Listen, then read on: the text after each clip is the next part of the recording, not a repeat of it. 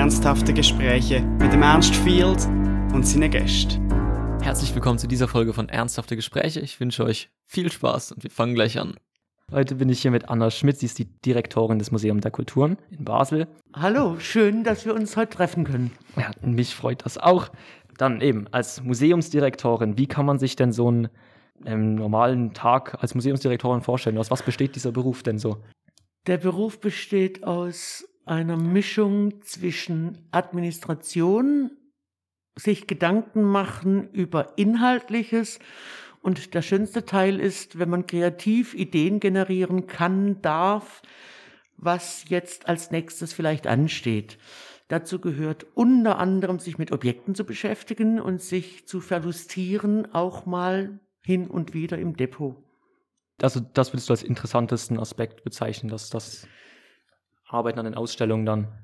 Das Interessanteste ist sicherlich die Arbeit an Ausstellungen, aber auch die Arbeit mit Publikum, mit Menschen, die das Museum besuchen, die bestimmte Anliegen haben, bestimmte Dinge anders sehen, Auseinandersetzungen, Streit darüber, Debatten, Diskussionen, das macht Spaß.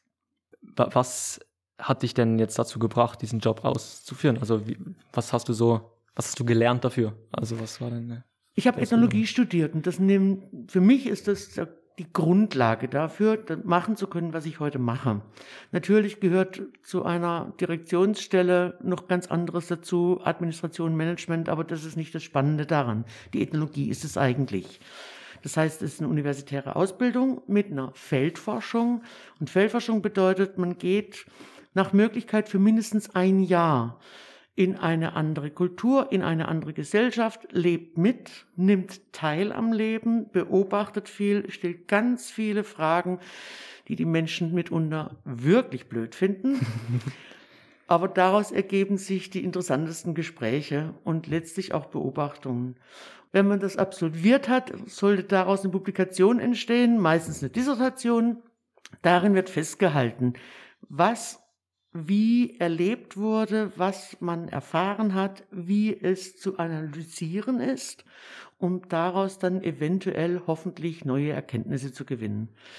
Und die Erfahrung, in einer anderen Kultur zu leben, mitleben zu dürfen, die ist schon ziemlich erstaunlich und ziemlich einmalig. Es wird immer von der zweiten Sozialisation gesprochen. Also man wird nochmal in was komplett Neues rein sozialisiert, man kriegt mit, was da anders ist, versteht es oftmals nicht, hat aber keine Wahl. Und dieses, dieses Spannungsfeld, was dadurch entsteht, das ist mit das Interessanteste, was ich erlebt habe. Wo hast du das denn erlebt? In welcher Kultur? Ich war in Pakistan, im Nordosten von Pakistan, also Richtung chinesische Grenze. Da habe ich meine große Feldforschung gemacht und dann noch zwei kleinere, eine in Indien, im östlichen Indien und einen im nördlichen Vietnam und ein bisschen in Deutschland. Ah ja. Also es macht Sinn, dass sich dich zum Museum der Kulturen gebracht hat, als jemand, der Kulturen studiert hat äh, mit der Ethnologie. Das Museum der Kulturen stellt dann ja eben verschiedene Kulturen dar. Da muss ich gleich einhaken. Ja. Nein, wir stellen keine verschiedenen Kulturen dar. Was das Museum nicht kann und mhm. auch nicht mehr will, ist das Leben draußen ins Museum bannen. Es ist nicht möglich. Das Leben findet draußen statt. Was wir tun, wir thematisieren verschiedene Aspekte, die zum Leben gehören und sehen dann, wo wird es wie gemacht, welche Objekte dazu sind vorhanden und inwiefern können Sie was darüber erzählen, wie man heute sagt was der Unterschied ist zu dem, wie wir Dinge wahrnehmen und tun. Und eigentlich geht es darum, ein Angebot letztlich zu machen. Es muss nie so sein, wie wir es denken, wie wir handeln, wie wir Dinge tun. Es kann immer auch ganz anders sein. Und dieses Angebot, das liefert die Ethnologie. Hm. Und deswegen stellen wir eben auch nicht mehr regional aus in erster Linie. Es sind wirklich Themen, mhm. wo es darum geht, Geheimnis. Was bedeutet ein Geheimnis wo? Migration. Wer kam von wo, wohin? Was waren das für Wellen? Und natürlich, was bedeutet es im Herkunftsgebiet und was bedeutet es im Ankunftsgebiet? Mhm. Aber nicht das Regionale als, als das Vorrangige, sondern tatsächlich das Thema, also Migration zum Beispiel oder Geheimnis zum Beispiel, um dann zu sehen, wie geht man woanders damit um, inwiefern nützt es uns was, inwiefern erhält es uns, inwiefern können wir nochmal anders erkennen. Ja gut, das, das ist, danke, dass du mich korrigiert hast. Das stimmt. Ich habe die Mutter- und Kind-Ausstellung, glaube ich, hieß mhm. sie, auch mal hier besucht und da waren ja auch eben aus verschiedenen genau. Kulturen dann Ausstellungsstücke da. Dann eben kann ich gerade überleiten, was, was war denn deine vielleicht interessanteste Ausstellung, die du mit, also jetzt eben durch diese Themengebiete hier präsentieren konntest? Das fällt mir schwer mhm. zu sagen jede Ausstellung ist auf eine andere Art und Weise interessant. Deswegen kann ich unmöglich sagen, das war die interessanteste. Vielleicht eher von dem her, wie Reaktionen darauf kamen. Wir haben ja 2011 neu eröffnet und die Reaktion auf die Ausstellung Eigensinn, die waren mitunter sehr kritisch. Und das war für uns bereichernd insofern, als wir gesehen haben, Warum ist es eigentlich so schwierig, andere auf Augenhöhe zu sehen? Andere Kulturen nicht als eine, als was, was wir betrachten, in Vordergrund zu stellen, sondern was sie uns bieten können. Da kamen so, so Kritikpunkte wie, ich will nicht ein Bastrückchen haben, was von euch ausgewählt wurde. Ich will die 40 Bastrückchen haben und selber eines auswählen wo dann die Frage natürlich intern reflektiert wurde, ja, was heißt das jetzt eigentlich? Also wir wählen immer aus, wir wählen schon aus beim Sammeln, wir wählen immer aus beim Ausstellen, wir haben 340.000 Objekte.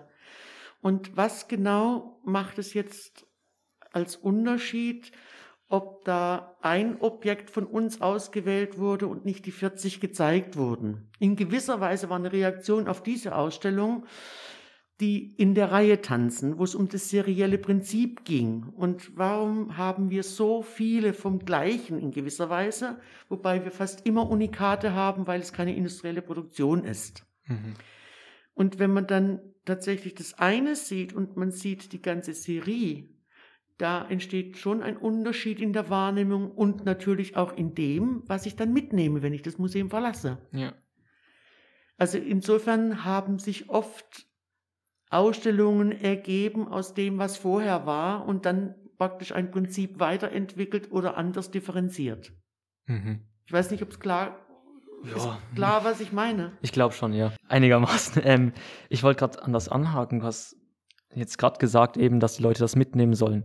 Ja. Was könntest du vielleicht eben noch kurz definieren, was ist etwas, was jetzt Leute, die in dieses Museum hier kommen, also egal was für eine Ausstellung ist, oder was sie vielleicht so eine Kernaussage, die sie mitnehmen können?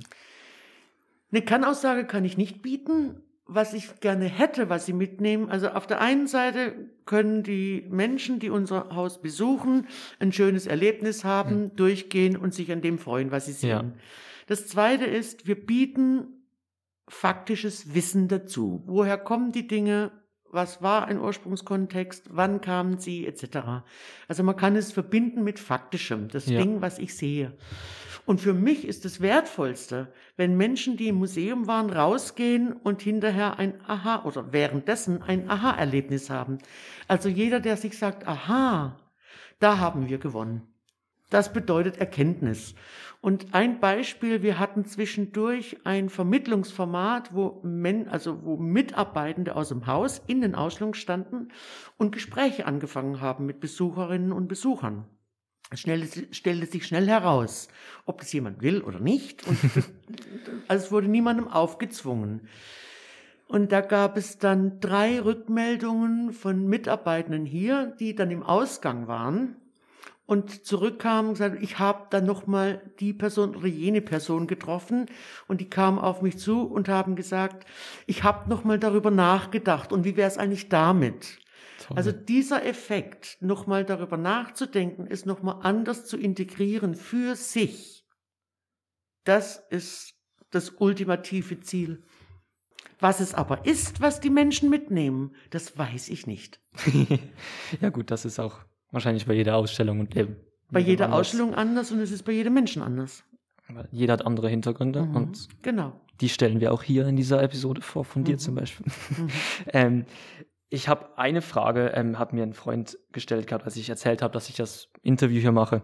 Die fand ich sehr interessant. Und die war also zum jetzt Basel als Museumsstadt. Oder? Da können wir nachher noch, habe ich ein, zwei Sachen noch, die ich ansprechen will. Aber was macht Basel zu einer guten Museumsstadt? Also denkst du jetzt eben, dass das Leute vielleicht hier ansprechbarer sind auf die Sachen, die ihr ausstellt und dann eben vielleicht eher diesen Aha-Effekt haben, jetzt nicht, weil die Leute irgendwie interessierter sind, weil es hier so viele Museen gibt? Oder was gibt es hier was, was es irgendwie auslöst? Ich bin mir nicht sicher, ob ich dazu eine gute Antwort habe.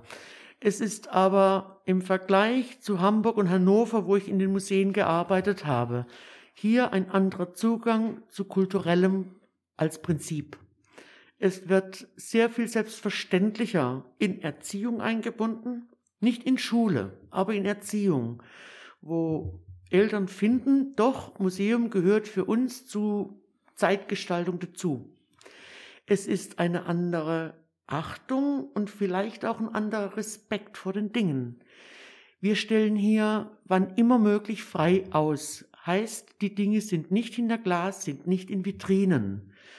Das hätte ich mich in Hamburg und Hannover nicht getraut. Okay. Also es ist eine andere Haltung zu dem, was es verkörpert, was es einem mitgeben kann und was es letztlich für die Einzelnen auch bedeutet. Woher es kommt, kann ich wirklich nicht sagen. Ja. Aber die, diese unterschiedliche Attitüde, die unterschiedliche Haltung dazu, die ist sehr auffällig. Und das macht Basel ganz sicher zu einer tollen Museumsstadt.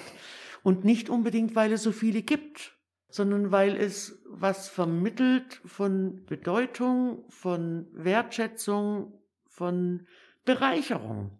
Und das meine ich nicht im Sinne von, im, im pekuniären Sinne, also nicht was Geld betrifft. Du hast jetzt gesagt, nicht die Anzahl der Museen jetzt die Qualität einer Museumsstadt ausmacht, finde ich auch interessant als Aspekt. Habe ich mir noch nicht wirklich überlegt so. Aber ich habe jetzt gerade dahin, weil es so viele Museen gibt, oder? Muss ja auch jedes Museum irgendwo herausstechen dann. Was würdest du sagen, ist die, diese, diese eine Qualität des Museums der Kulturen? Also vielleicht, natürlich kann nur dann eine Stadt zur Museumsstadt werden, wenn es viele Angebote gibt. Das hat einen quantitativen Aspekt. Ich glaube aber, dass die Haltung zu dem, was in den Museen ist, das ist was sehr Spezifisches, was man nicht überall antrifft. Vielleicht noch als Ergänzung ja, dazu. Ja. Was das Museum der Kulturen ausmacht, ist eigentlich ganz einfach. Als ich hier anfing, hat mir ein Kollege gesagt, du hast es gut.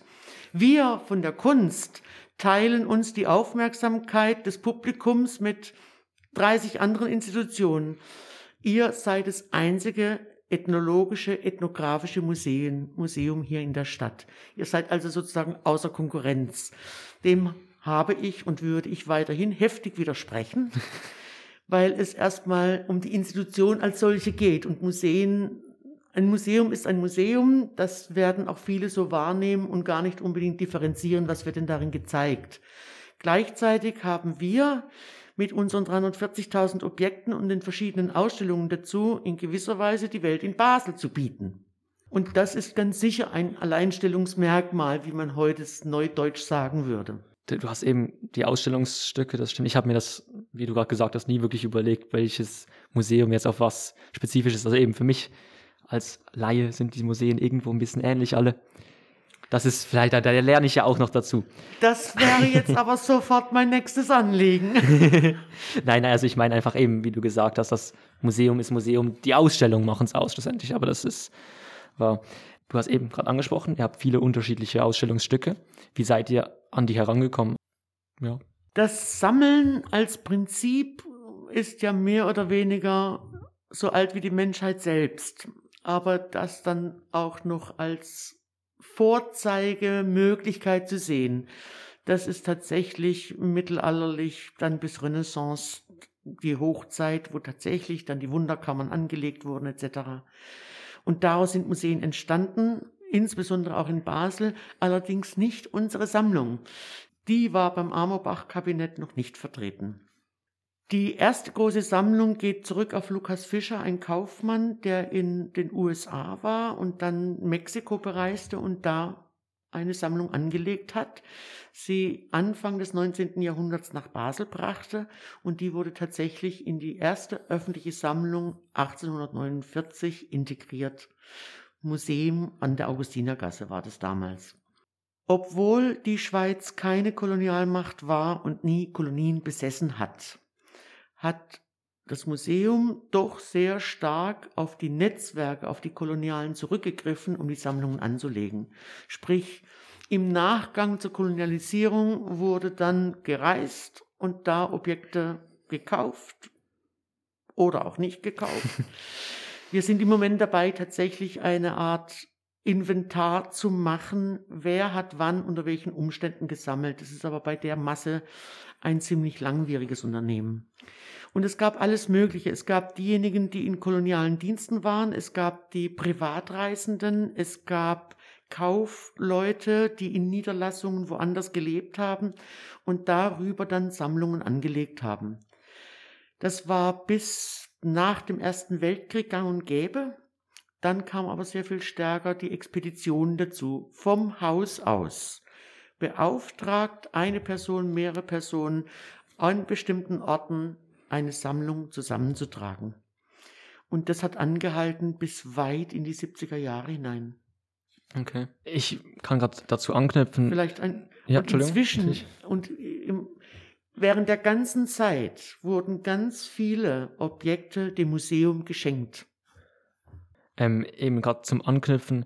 Ich habe auch schon gesehen im Internet, dass es ein bisschen, zum Beispiel in England, ein bisschen Kritik gibt an, an ich weiß nicht, wie das Museum heißt, aber ähm, dass dort halt negatives Licht darauf geworfen wird, weil eben die Kolonialware so zu ausstellen und die dann eben ja ihnen nicht gehört, Anführungszeichen jetzt. Habt ihr auch schon solche Vorwürfe bekommen, dass irgendwie ihr gestohlene Sachen ab ausstellt und das irgendwie, also jetzt negativ betrachtet?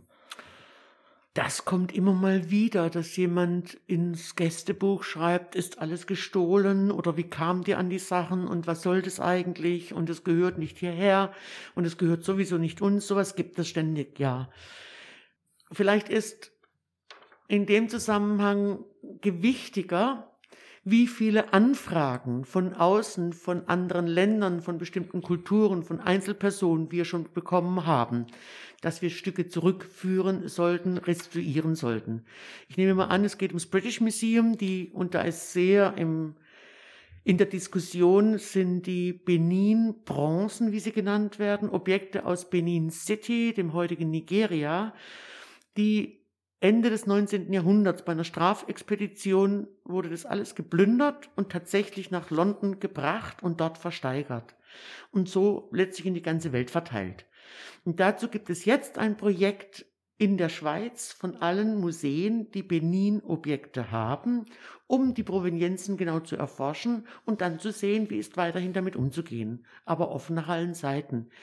Also diese Art von Diskussionen und Anfragen sind höchst willkommen, weil wir eben offen sein können und es auch gerne sind und eigentlich uns am meisten interessiert, wer hat woran welches Interesse. Mhm. Und was dann passiert, kommt darauf an, wie wir das gut hinkriegen, aber so, dass es tatsächlich für beide Seiten stimmt. Und das heißt nicht, dass sie unbedingt hier bleiben müssen. Ja. Ja, spannend. Du weißt sogar ein bisschen mehr über das, was ich gehört habe, als ich äh, irgendwo zu erwarten, aber ja. ich ähm, wollte jetzt noch ein bisschen in eine andere Richtung gehen, vom, vom, zwar nicht vom Museum weg, aber jetzt eben in der momentanen Zeit, wir, also ihr konntet das ähm, Museum nicht aufhaben. Wie seid ihr so damit umgegangen, dass ihr jetzt zumachen musstet die ganze Zeit? Also es war nicht die ganze Zeit, es war zwei Monate letztes Jahr, April, äh, Mitte März bis Mitte Mai und es war jetzt Dezember, gegen Ende Dezember bis vor einer Woche. Ja, stimmt. Ja. Es ist ein ganz seltsames Gefühl, einem Museum vorzustehen, was zu ist. Das ist einfach seltsam. Aber einfach, man muss sich vielleicht auch nochmal wirklich vergegenwärtigen. Diejenigen, die da am meisten von betroffen sind, sind alle Personen im Frontservice, also an der Kasse und in der Aufsicht. Für alle anderen geht der Betrieb weiter. Mhm. Das heißt, wir haben keine Kurzarbeit, Ganz im Gegenteil, es kommt noch was dazu, nämlich das Virtuelle. Und wir können viele Dinge nicht im Homeoffice machen, schlicht und ergreifend nicht. Wir können nicht die Objekte nach Hause transportieren. Also alle, die mit Objekten arbeiten müssen, sind darauf angewiesen, weiterhin herzukommen. Von daher ist es dann eine Herausforderung gewesen, alle Maßnahmen einhalten zu können und wie man es macht. Aber es hat, es hat funktioniert. Was es aber ganz anders mit sich gebracht hat, ist, es entsteht eine Art anderes Zeitgefühl. Also es gibt nicht mehr die Markierungen, die sowohl den privaten als auch den Arbeitsalltag letztlich durchdringen, wo man weiß, dann war das und dann war das. Es wird plötzlich eine Art zeitlicher Einheitsbrei. Ja. Stimmt. Wo nicht mehr klar ist, war das letzte Woche, letzten Monat oder schon letztes Jahr. Also die, die Zeit kommt einem anders abhanden. Bei aller Entschleunigung, die der erste Lockdown mit sich gebracht hat und die viele, viele haben das sogar begrüßt, dann ja. im Nachhinein. Naja, solange man nicht weiß, wie lange es andauert, ist es wahnsinnig schwierig, damit umzugehen. Wenn es ja. dann aber gewesen ist, dann kann man an das Fazit ziehen. Ja. Und was da auch dann geschehen ist, nachdem der erste Lockdown vorüber war, kamen die Anfragen von außen viel gedrängter und viel eiliger als davor. Also das, was sozusagen als Entschleunigung vorher äh, gewirkt hat, das, dieses, dieses Nachholen wurde plötzlich wirklich zu einem, zu einem Impetus, der schwierig wurde. Mhm. Inwiefern schwierig wurde? Naja, wir können nicht doppelt so schnell und dreimal so viel arbeiten, weil es ist immer noch die gleiche, es ist immer noch eine Person und sie kann sich nicht drei ja. teilen. Ja gut, das macht Sinn. Du hast gerade angesprochen vorher mit, mit virtuellem. Also eben, habt ihr digitale Ausstellungen jetzt währenddessen gehabt oder so? Wir hatten keine digitalen Ausstellungen. Wir haben reale Ausstellungen und haben da virtuelle Rundgänge gemacht. Ah so, okay, ja. Oder einzelne Objekte vorgestellt. Oder was auch immer den Mitarbeitern sonst noch eingefallen ist, bis hin zum Kasperle-Theater. Und damals hatten wir eben auch noch diese Theaterausstellung. Mhm.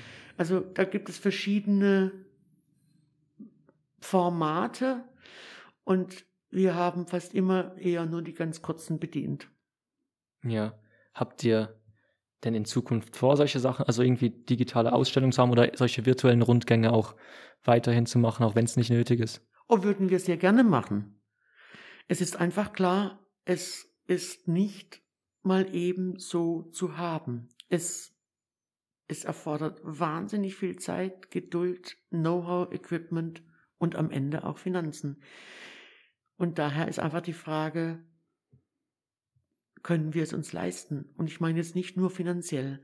Welche Personen müssten hier arbeiten, damit man das weiterführen kann? Mhm. Ja. Es besteht ja durchaus die Vorstellung, alles auf Knopfdruck möglich. Und dass es das nicht ist, muss man, glaube ich, schon nochmal klar machen. Ja. Denkst du denn in Zukunft ist es nötiger, solche Sachen, also jetzt solche Museumsausstellungen auch digital erhältlich zu machen? Also denkst du, dass es jetzt mit der neuen Generation, die sehr auf dieser Digitalisierung aufwächst, irgendwo besser? Also dass, dass, dass die das eher auf solche Sachen ansprechen oder auf die realen Dinge? Also ich würde die Frage natürlich jetzt am liebsten zurückgeben. Du gehörst also. dieser Generation an. Wie, wie digital und virtuell bist du unterwegs jenseits von Corona? Wann ist es für dich wichtig, wohin zu gehen, was zu erleben? Mhm. Und ich gebe die Frage in gewisser Weise zurück, weil ich sie so vielleicht gar nicht beantworten kann. Aber für mich kann es nicht darum gehen, entweder digitale oder reale Ausstellungen. Eine Ausstellung ist deutlich mehr als ein Abbild davon. Die Menschen müssen sich zu Objekten, zu dem, was sie da sehen, im Raum ins Verhältnis setzen. Man begeht eine Ausstellung. Man sitzt nicht vor dem Bildschirm und, und sieht sich da an, sondern man muss richtig sich darin bewegen. Und dadurch entsteht jeweils ein komplett anderes Verhältnis zu dem, was ich sehe. Ja, ich glaube, das hast du sehr gut gesagt. Also ich würde jetzt eben wahrscheinlich auch ähnlich antworten, nicht so gut ausgedrückt vielleicht, aber ähm, auch, also ich glaube, dass ein, für mich wäre jetzt ein digitaler Museumsbesuch, das würde ich nie machen. Also ich würde ein Museum eher besuchen gehen. Also jetzt, ich bin nicht der größte Museumsgänger, vor allem jetzt in den letzten Monaten natürlich nicht so Ja. sehr. Aber ich glaube, nein, ich, ich, es ist ein guter Punkt, dass es eben, man virtuell was anschauen, ist nicht das gleiche wie dann das irgendwo zu erleben. Und da würde ich jetzt die Frage nochmal gerne zurückgeben, wann macht es für dich einen Unterschied? Was machst du virtuell und was nicht? Nicht um, also nicht, dass du mir das jetzt sagen musst, aber also diese Überlegung, glaube ich, ist, glaube ich, ist für alle wirklich wichtig.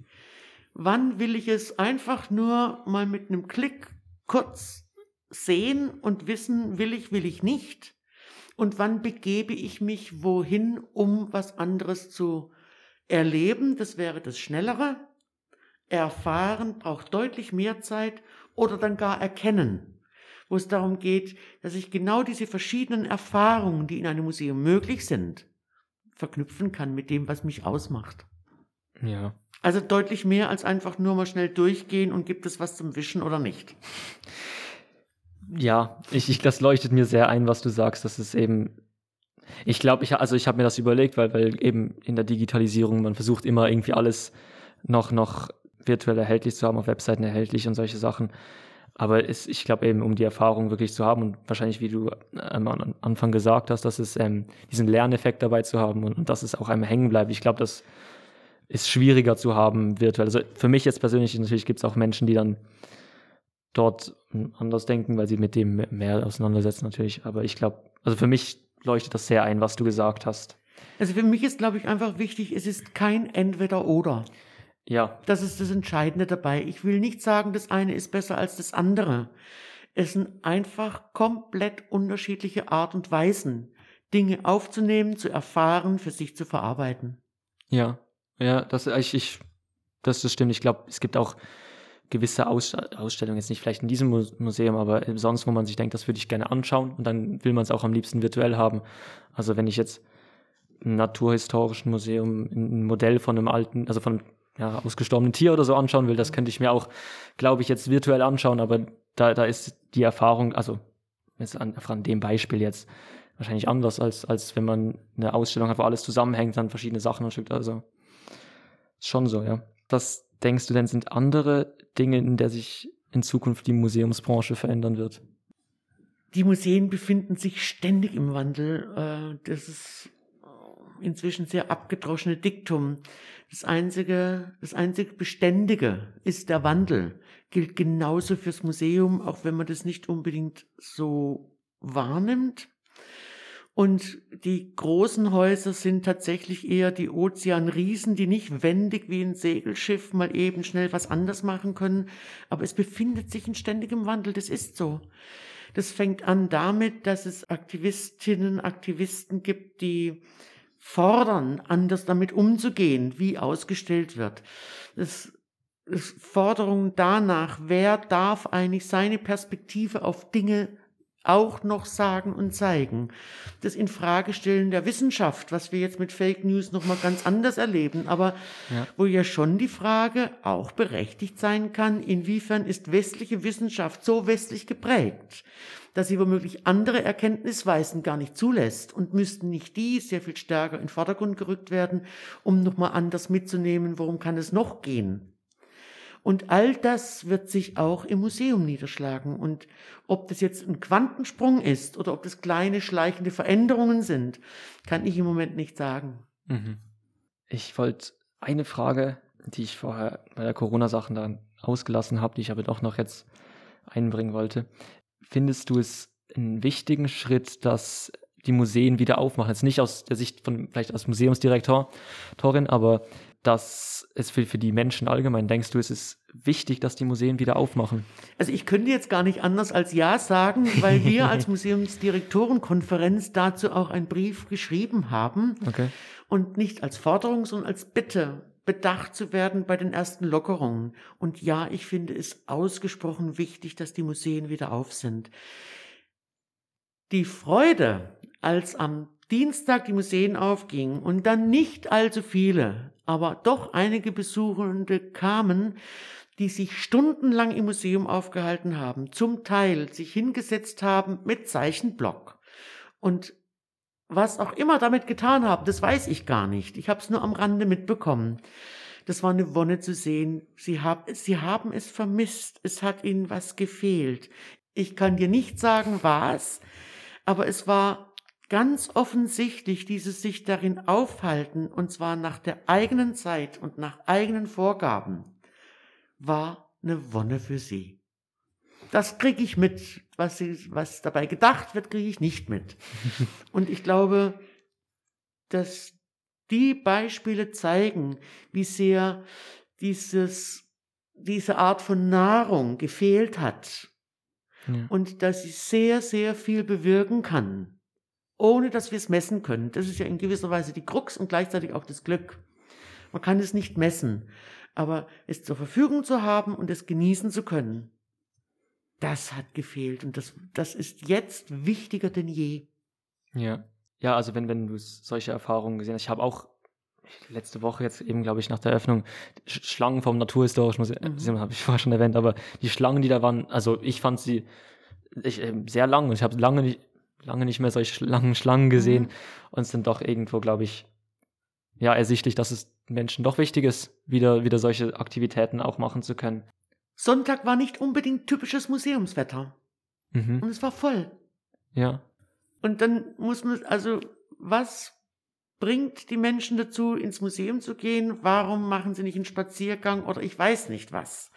Aber ich glaube, auf der Suche nach was anderem als das, was die letzten zweieinhalb Monate war, ist sehr ausschlaggebend dafür.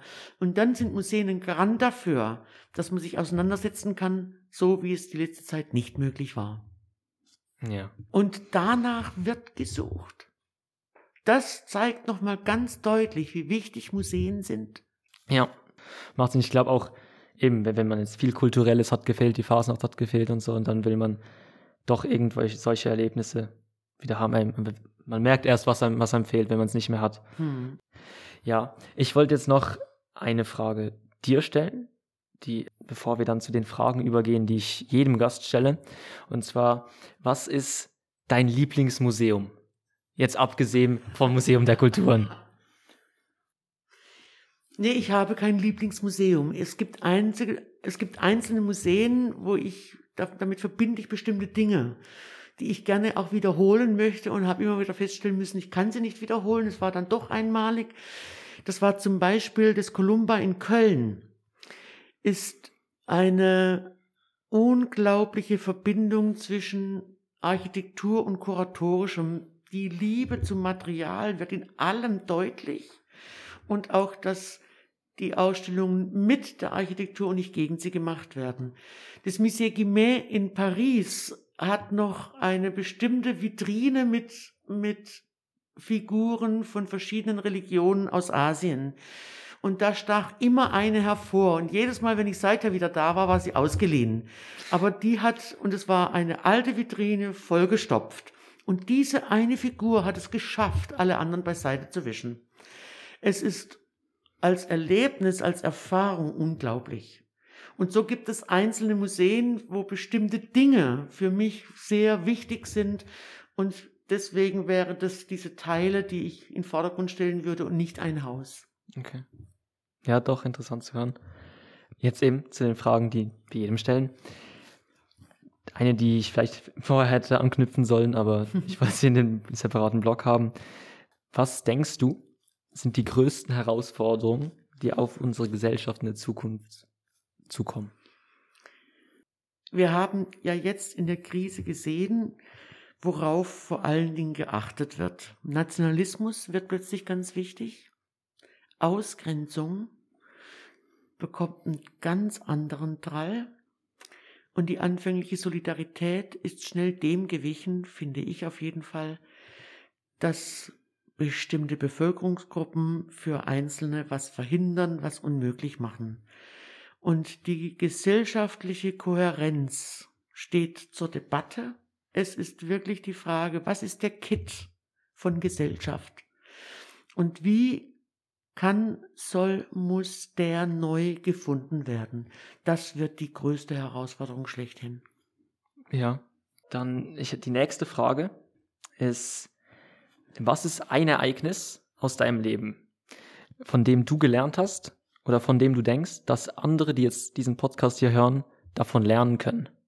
Vielleicht sollte ich der Antwort vorausschicken, dass ich definitiv nicht die Lehrerin bin. Ich will nicht Menschen was beibringen, so nach dem Motto, das müsst ihr. Ganz sicher nicht. Also didaktischer Zeigefinger kund nicht gut. ähm, für mich war die herausragendste Erfahrung tatsächlich die Feldforschung.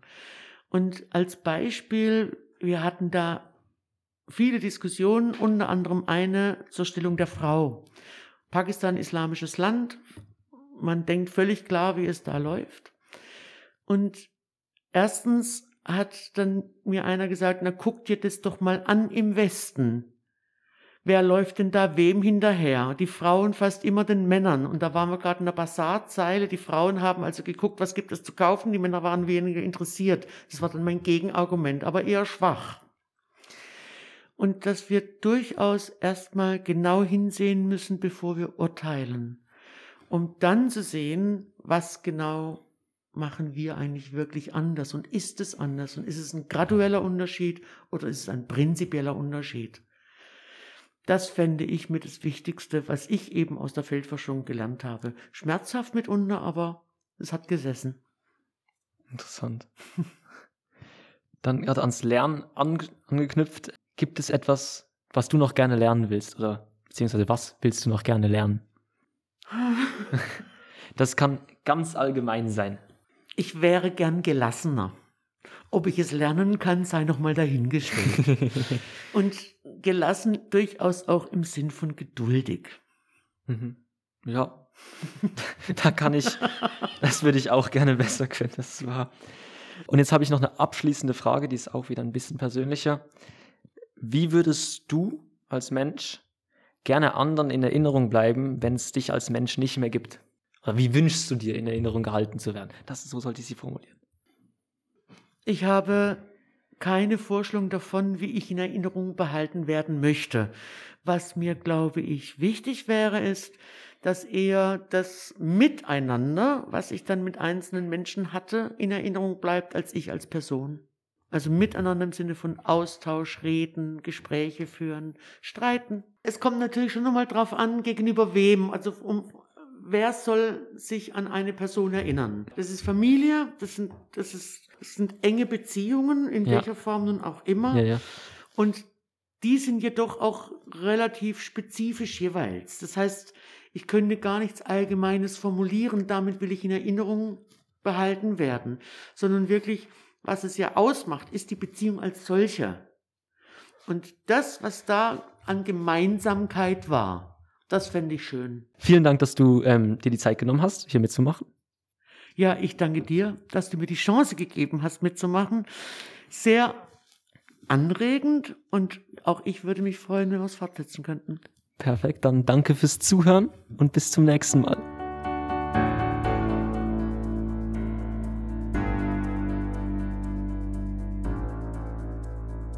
Verantwortlich für die Erfolg Ernst Field, Assistenz David Demic, Musik Noah Stritt.